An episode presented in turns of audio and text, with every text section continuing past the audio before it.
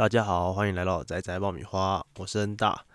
这一周是我们团员们互相互换主题的一周，希望看可不可以借由这次活动，让我们每一个人更好发挥各自的主题，给其他人一些灵感。不然我们最近四个人都陷入一种没有灵感的状况。那其实阿斌的这个 A C G 动漫的频道，我一直都很喜欢，因为各位听众应该知道我非常喜欢动漫啊，或者是模型之类的。其实我之前原本一直想要想讲这一块，但我觉得阿斌可能更适合，他可能玩的更多，我可能只专注于我自己这边。那我今天就要跟他走一个完全不同痛调的方式，来跟大家介绍一下我自己喜欢的 A C G 相关的东西，像是我今天想要跟大家介绍的是一本漫画。讲到漫画，我就想要先分享一下我自己本身为什么会喜欢上这套漫画。各位听众不知道有没有去过花蝶或者是漫画网这种以前五块一本租漫画的店？我自己小时候国小国中是非常喜欢去这种店，就不管是那时候我在追的《死亡笔记本》啊，或是《钢之炼金术师》《魔导少年》嘛之类的。我以前很爱去去租来看，每一周都去看，或者去看什么大的那种少年周刊啊，就连载型的。那那时候在架上，我就看到有一套，它是写十八禁。当然，在国中、国小就会觉得十八禁，就想看看嘛。尤其是这种店，其实不会到真的放那种非常裸露，它顶多是那种暴力的那种。但以前不知道，以前就觉得十八禁是什么，就想要。碰碰看，这样，那也就带到我今天想要介绍的一套漫画，是《内衣教父》。不知道各位听众有没有有印象，或是看过这本漫画？其实我在国小的时候，我看到它，因为它有一百零八册，然后它的漫画是比较大一本的。就比如说我们平常看漫画小本的，就是像《火影》那种小本的，那《蜡笔小新》是不是就比较好大一点？对吧？蜡笔小新的本子比较大，那那一教父大概就是蜡笔小新那个大，然后再厚一点点，是它的一集。我会觉得哦，很很酷诶，这本漫画，然后又是十八禁，灰色的封外皮，就觉得很想要去看一下。但其实我在国中国小从来就没有摸过，我是到了大学时期才真正回去找这个书来看。那我这边就来解释一下，为什么它是十八禁的漫画。其实《内衣教父》里面，他最主要在讲的是一个黑帮老大近藤敬也，然后他白天是开一个叫“肉咪咪”的内衣公司，应该说他是里面的员工，但他本身他们家族是一个日本的黑帮，叫新鲜族。那其实里面整个剧情都在讲说，一个有黑的黑道血统。然后自己有种野性的人，就是他其实血液里面会有那种，就是摆脱不了黑道，他就是很突然会换个性格变很暴力，但其实他不想要这样，他想要乖乖的当个上班族。里面的一连串的故事，可里面有一些黑帮的情感啊，其实跟那种古惑仔很像。我自己喜欢的就是像我之前有讲过，我很喜欢人格特色很鲜明。那像这部漫画里面，虽然它的主轴里面就是在讲可能黑道的打打杀杀，然后可能穿插一些男主角跟一些女主角的爱情，爱情线还好比较少一点，但里面确实有一种会让我感动到想要哭的，就比如说哪些主角主角死掉，会觉得蛮感人的。但其实真的最棒的，我还是觉得它里面每一个不管是反派或者是说。呃，一些主要的干部，因为黑道不是有应该有很多堂主啊之类的，他的人格划分的很好，就很有个性，每个都是很棒的个性。然后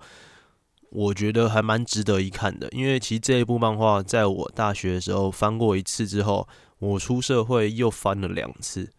这是继《灌篮高手》之后，我想要把它收全套的漫画。当然，一百零八本就放起来很壮观，这是一点。再就是因为我觉得它蛮值得，值得去看一下。虽然前面画风我觉得大家可能应该不会这么喜欢，他前面画风不帅，但男主角帅的时候真的后面后面几集他画的蛮帅的。然后以及在里面有一些人物角色是那种忠心耿耿的，然后你就会看到说，男男生都会有一种对那种组织啊，然后可能帮派啊，有一种我不知道是一种崇拜吗？就像我小时候看《古惑仔》，会觉得哦，山鸡啊、浩南这些兄弟情很棒，那里面也有，所以我觉得就蛮特别。就是一个黑黑道的漫画，里面根本一点都不裸露。其实大学的时候，我第一次看到是是有点小失望，就觉得嗯，怎么跟我以前对他那种限制级的那种想法是完全不一样的。我以为里面可能就是在讲，不知道内衣教父。以前小时候真的不懂哎，其实分开来看，确实就是一个在开，应该应该说一个在内衣公司上班的人，然后他自己是一个教父，是一个黑帮老大。其实就真的很浅显易懂。我这边必须提一下，它的集数一百零八册，它原本是我在乌龙派出所还没有破这个册之前，我以为它是最多的。后来当然现在是乌龙派出所漫画集数是最多的。那我必须说，我对它的喜爱在于是，我连我之前有去搜它的公仔，其实就非常，我以为是没有人会做，但有一次我在玩具店有看到，我就直接把它买下来，好像。三千块吧，它就真的只是一个不动的一个模型，但我就觉得我买的很有价值。那个模型里面还有，就他拿一本拿了一个武士刀，然后还有一个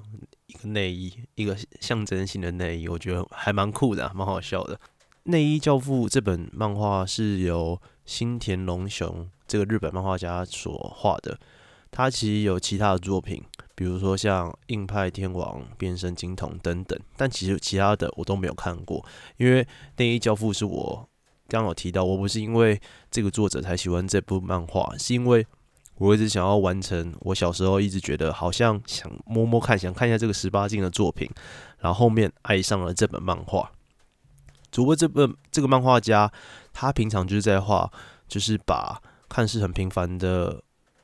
男主角，然后其实他有不平凡的一面，以及在网络上大家都有讨论到说，在内衣教父的后半段，其实他是在描述一种就是所谓不公平的社会体系。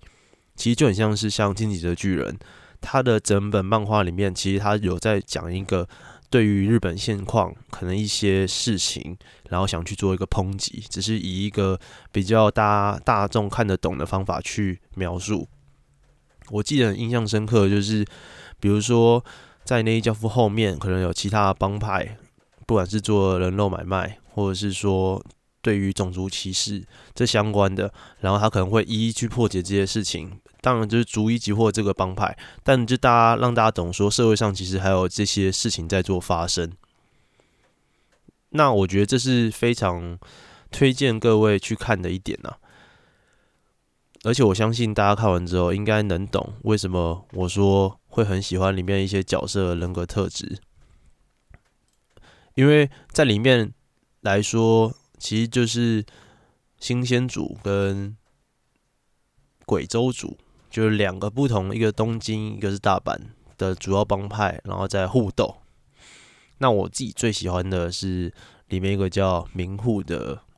人，我觉得在这部漫画里面，他有说像我喜欢的电影这种。反转，就是我觉得可以给大家期待一下，我就不剧透，大概它的剧情就长这样，但里面有反转，我觉得能去看。大概你看到三十五集之后，你就会觉得受不了，你就一直看下去。因为我目前推这部给我其他朋友看，每一个都是直接继续看下去，然后跟我说真的还不错。就是男生啊，女生我不敢讲，因为可能女生没有到这么喜欢兄弟的这种漫画，但我觉得男生。对于这个漫画都还觉得不错，里面有一句话还不错，就是因为有个人很强啊，所以他叫做他们有说一句话叫做“可能龙宝在手，天下一统”。就里面有这种像那种三国时期，比如说寄生鱼、和生亮，或是东游什么西游什么，因为里面是有很多黑道的嘛，当然有很多很厉害的黑道，然后可能会有他的名号，然后在里面就会看到那些黑道到底有多强。